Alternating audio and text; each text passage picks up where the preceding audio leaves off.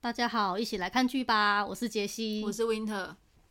其实我们其实前两个礼拜就一直在计划，就是要录这个 Podcast。嗯，对，但是因为我就是后面就是应该算是小感冒啦，所以就就是一直拖延到了今天，拖大概两个礼拜。其实我今天还有点担心自己有没有办法，就是坚持的录下去，因为中间可能会咳嗽。嗯，然后。诶、欸，其实之前那个上海这边就是因为五一劳动节，然后放了一个很长的假，那时候大家就是都疯狂，就是跑出去玩。然后我有朋友就是来上海找我玩，嗯、那时候就是因为去外滩啊。哦。对，所以我感觉就是因为去外滩，然后就被感染了，因为那里人真的超级多。然后我们又跑去那个，就是那边就是观光客会去的地方啦，那种什么可口可乐主题的那种餐厅。嗯，而且对啊，因为现在其实感冒人很多啦。对。然后现在你只要一感冒，反正大家都很就很激动，就觉得说是不是新冠。然后因为之前其实新冠在上海就已经已经有一波了，就是已经阳过一波了，所以现在如果你再阳，人家就会说你是二阳。嗯。然后我就发现台湾好像也开始在进入这个二阳的阶段了。台湾是不是都已经三阳四阳了？我觉得台湾好像它没有明确的什么第一波、第二波的样子。嗯，这边其实第一波很明确，就是一放开，全部人都感染的那一次，对，就是去去年的年底，对，那个时候。啊，台湾的话好像是零星的，嗯嗯。然后反正我朋友就是他们在台湾的也有阳了，然后就也是说二阳。然后我们我们这边就是现在也是进入就是二阳阶段。然后我有同事就也二阳了，嗯。但是现在我觉得很气愤，很奇怪，因为你只要二阳啊，嗯。就是跟公司都比较不好请假，因为其实第一波阳的时候，嗯，公司通常都会准你的假，你通常一请就是请七到十天。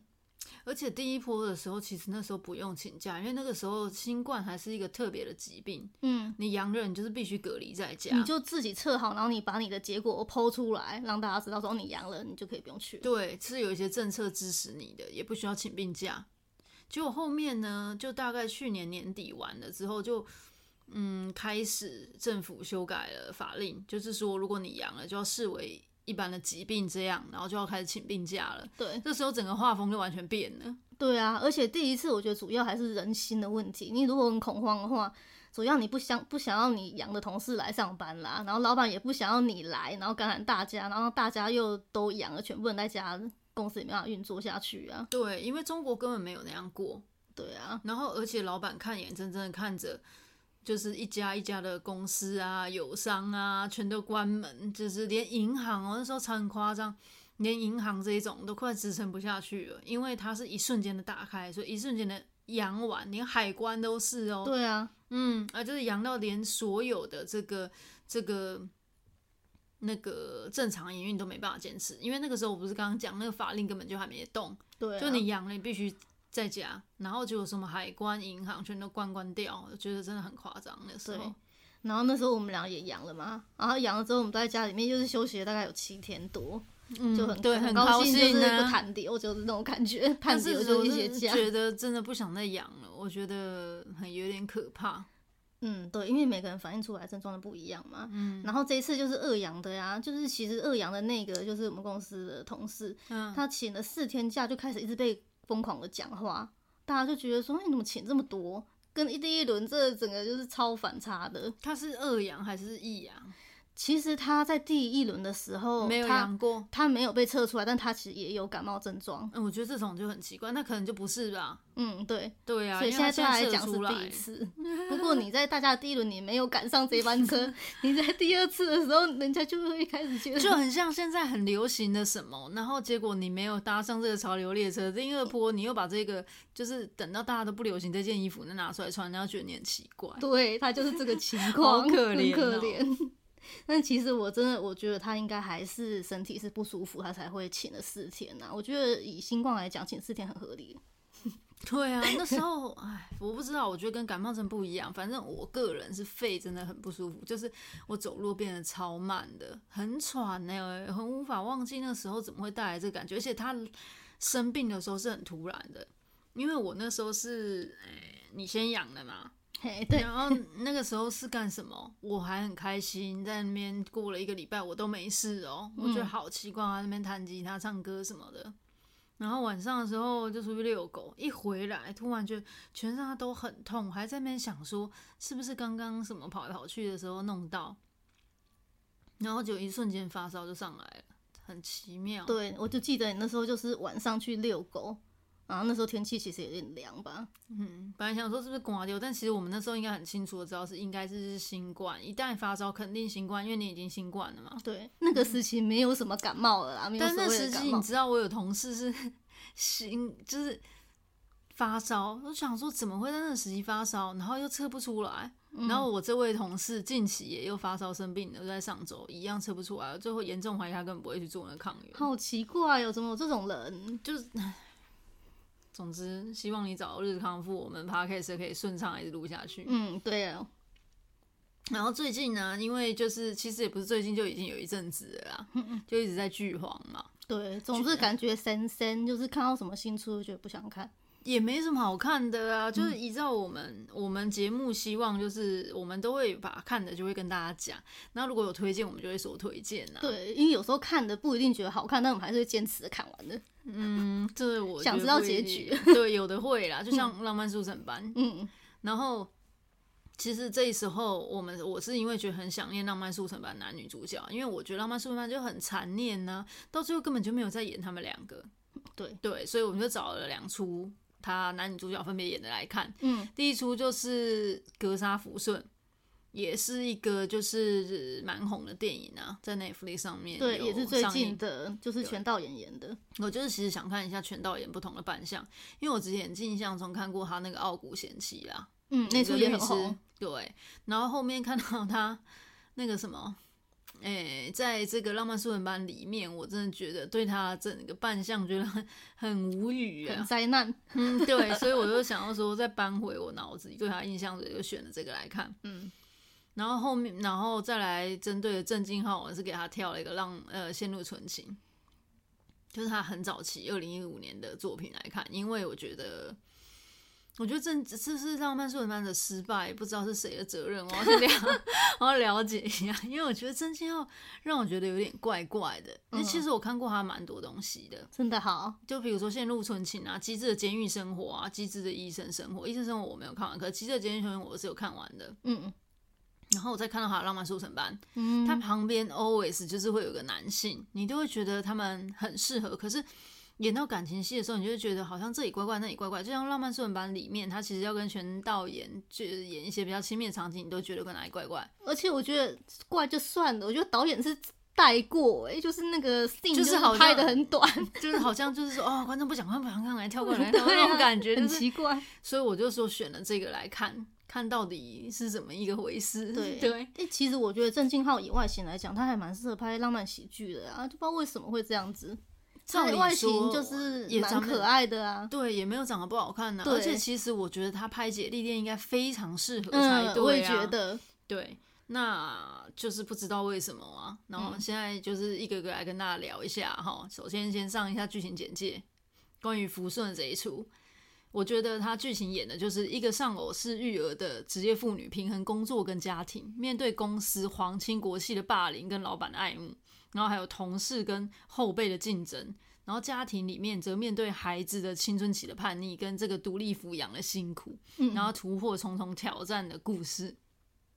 然后我觉得这一出其实可深可浅呐、啊，你也可以把它看一个爽，看成是一个爽片，剧情很简单，就像我上面讲的那样。嗯，虽然我们两个有讨论过，觉得那结尾不 OK 嘛。对，嗯，对，因为我觉得他结尾其实就是怎么讲，呃，他就演说哦，他女儿。他回家了，然后他女儿把房间门打开了，就说不用关门，就好像是意意示着说他们母女之间的心墙也没有。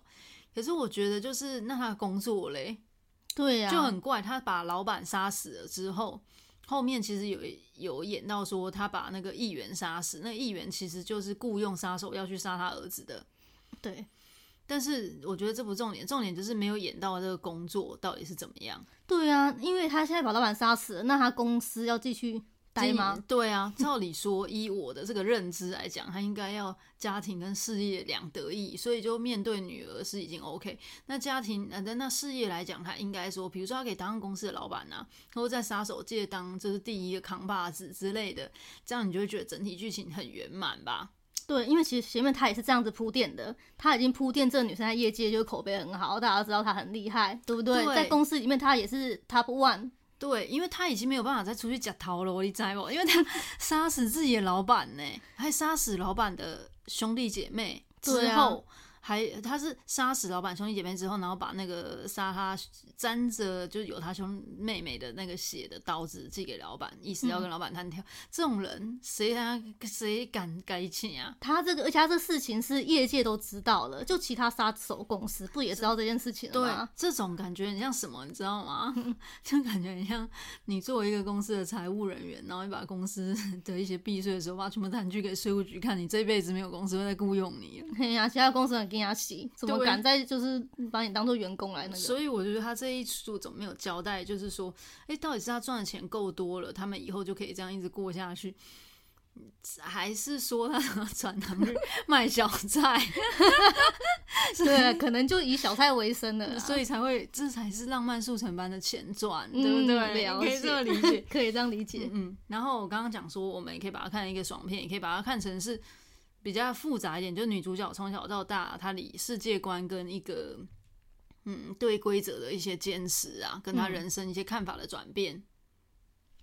嗯那我觉得，其实是我觉得直接把它看成爽片来看的话，会觉得愉快一点呐、啊。对，因为我个人就是一直把它当做一个爽片在看呐、啊，尤其是它有几个就是打斗的格斗场面，因为它是演杀手题材了嘛。嗯，那有几个打斗场面，我觉得都拍得非常好。因为女主角她已经上了年纪，就她本身就是全导演，她都已经五十岁了啦。你怎么让她就是还很灵活的，就是速度的又有力道的，就这样打来打去？她都是靠一些很就是拍摄手法，然后来展现就是她这个速度感。嗯，就是他前面一开始第一个场景就是在打斗，那时候是拍就是火车急驶的时候，然后他们就在拍就是他跟那个黄正明对在那边打这样子，然后火车一直急驶，我觉得就有点像那种多格漫画还是什么，就是迅速这样一直一直过去。我也很喜欢他那个也是拍的很好哎、欸。一方面会让你觉得带出了这个速度感，另一方面会让你觉得它好像是一种。幻灯片就像你讲，幻灯片的形式这样一格一格、一趴一趴的，一格一格这样一直闪过，然后它的动作又是很流畅迅速的，嗯、这感觉拍的就是觉得很漂亮。对，然后还有就是中间演到就是他跟同事的对干，就是所有同事那些就是其他也是杀手，就是在打他一个。那个场景，就是他们是在好像也是小餐馆里面在打，就一堆锅碗瓢盆嘛，甩来甩去，打来打去的，那也拍的很好啊。对，因为他很多人，然后很混乱，嗯、但是他把场景处理的其实挺有趣的，然后让观众觉得看的都蛮，就是、哦，而且还有他有一个配乐，也蛮蛮，就是他带着一个是轻松的配乐哦，就是有点诙谐跟还是什么那种诙谐跟黑色幽默这样子。虽然他拍的很血腥，但是因为他的整体氛围跟配乐没有让你觉得不舒服，不然其实我觉得这一幕是一个很沉重的感觉，嗯，因为。唉，就是你可以，就是以我是把它当做一个职场剧来看，就这些同事平常下班饮酒作乐，批评公司跟上司，但是公司跟上司就告诉你说。你们这群人里面只有一个能升迁的时候，立马就是把平时的好朋友就杀的你死我活。对啊，我觉得那里，而且还有里面就是有个角色本来跟他就是感情还蛮好的，就是男生嘛，对嘛，然后后面就等于就还背叛他。韩熙成是那个巨教焕饰演的韩熙成啊？对对，那里看的觉得好心寒哦。他是他家里状况了，然后他不是还养着他爸爸还是什么躺在病床上面？嗯嗯，对，女主角也知道他这状况，结果他后面竟然还这样对女主角。是啊，就会觉得说这个社会怎么这个是背叛，这么现实，没有温情，对不对？对，就那个场景，然后到最后就是他就是跟他老板就是。血拼的就是最 ending 的时候，那里拍很好啊，就它就有点像福尔摩斯电影版的那种拍摄的方式，嗯、就是牛角他自己心里在构思说他这一步下一步怎么弄什么的，嗯、想了好多步这样子，然后他就是真实有拍有在演出来说他怎么样啊，老板怎么样啊，然后打来打去这样一堆就是他们最后的结果这样子，嗯，反正就是那边也用不同方式呈现这个格斗场景，也拍得很好。我觉得这一出也挺奇妙，就是。嗯，感觉那些后辈啊，也对这个女主角蛮有感情的。可是最终竟然是老板对她的感情最深呢。嗯、老板愿意就是打破规则啊，牺牲自己的生命啊，对待她在所不惜耶。其实老板对她应该是爱情的吧？嗯，蛮能令人唏嘘的。然后他哦，刚刚说到那个造型问题，就是终归他在这里面的造型终于就感觉恢复正常了。对，我都还蛮喜欢他里面的造型，应该说很适合他，因为他在家里面就是是一个妈妈嘛，他也会穿一些很平常的衣服，也很好看嘛，对不对？然后到公司去，他会穿一些西装类的，就是也还蛮好看。然后还有他的发型，就是也终于就是正常一点了。嗯，我觉得这个这个这个女主角其实演员就是蛮有个人魅力的，让人家觉得很喜欢。嗯，我也蛮喜欢她的。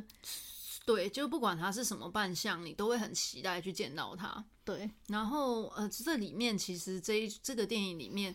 呃，如果大家把它当成一个单纯当做一个爽片来看，我觉得也很 OK 的，因为其实里面有很多面孔，里面有很多熟悉的面孔跟演员，你看的都是很开心。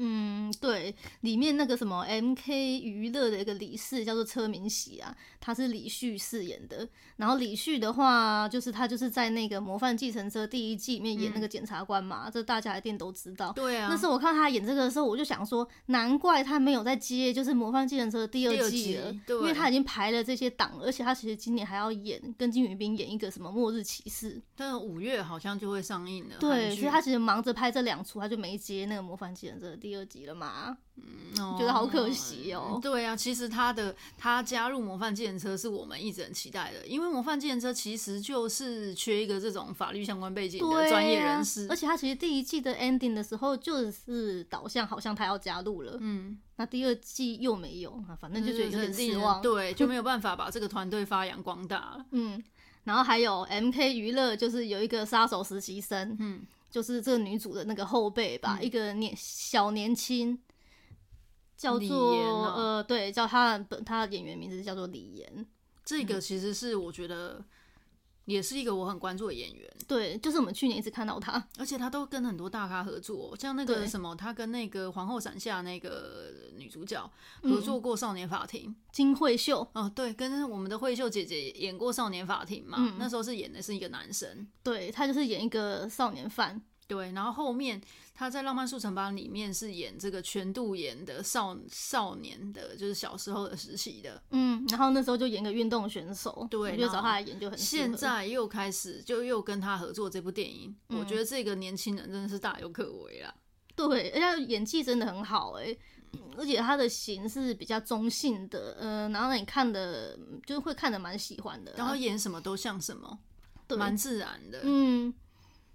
然后还有这个什么那个福顺，他们同样公司还有个杀手，就是我们刚刚讲的，就是好像背叛他的那个男同事，嗯、呃，他是那个巨教焕饰演的。然后剧教焕，我之前是看那个 D.P. 逃逃兵，然后就认识他，嗯、那时候是 D.P. 逃兵主角其实是丁海寅，可是。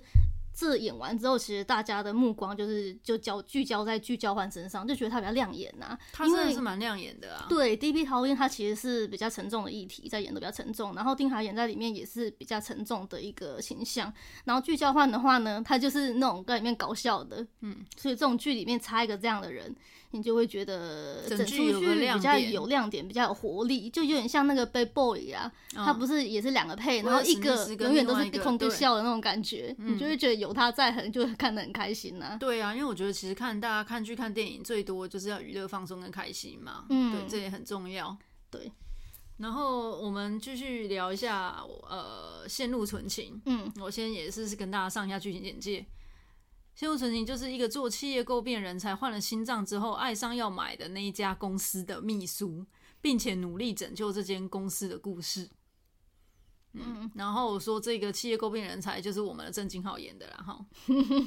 对，然后他换的那个心脏就是那个女主角的男朋友，女主角的未婚夫的心脏，啊、因为那未婚夫后来被人家杀死了。对对对对对，嗯、他就换了那个心脏之后就，就有点变一个人的那种感觉。对对对，就是在演这种浪漫喜剧。对，看到这边其实我有，有应该是我个人有个这样的经验，就是如果说你身体遭受一些比较严重的那个。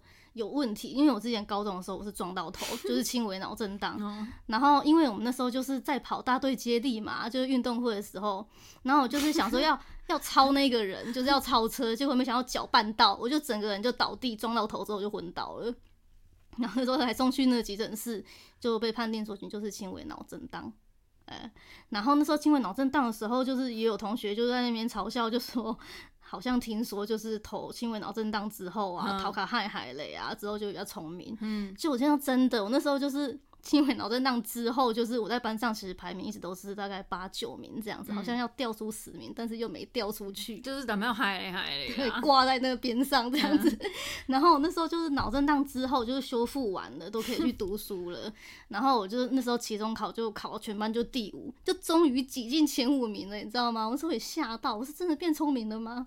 而且我觉得你这个是一个历史性的事件，你不要说出来是什么学校，我们就讲说，就是自从你发生这件事之后，这间学校大队接力是不是都戴着安全帽在跑？就是对，好像最后一棒一定要戴安全帽。这个是不是全哎？欸是不是全台湾唯一的创举？因为以前你们学校没有这样，我印象中我们学校也没有戴安全帽，最好大队接力了。然后那时候我们同班有一些女同学，就是那种比较爱漂亮的啦，就很不高兴，就是有这样子的规定，就是你要跑着还要戴那个安全帽，她就不想跑了。那不然他是喜欢秀发飘逸，然后这样冲过去，他会就会这样护着自己的刘海这样跑。哦，我知道那种，那这这种人也不可能去跑最后一棒啊。嗯，对啊。Anyway，大家可以如果知道什么学校的话，可以在底下留言，也许我们会回复你们。对，然后那时候就是变聪明之外，就我那时候记得我还学那个数学的那个 log，L O G，嗯，我 log 那时候真的学的超级好的哎、欸。那你现在还记得吗？当然是忘光光了呀，但只是那时候觉得头脑好清醒哦、喔，做完之后。嗯，然后这一出其实我觉得它因为是很旧款的韩剧了啦，是二零一五的，对，然后所以所有东西都是看起来比较旧的，嗯，就是包含它的镜头的感觉吧，我觉得整体设备的感觉，嗯，就很像你现在回去看《教父》，《教父》也是一个经典嘛，嗯，可是它拍摄手法跟里面人物的穿着啊等等，当然跟我们现在这个时代都不一样，嗯，但是我很还蛮喜欢看以前的东西的，因为我觉得它会成为经典，就是。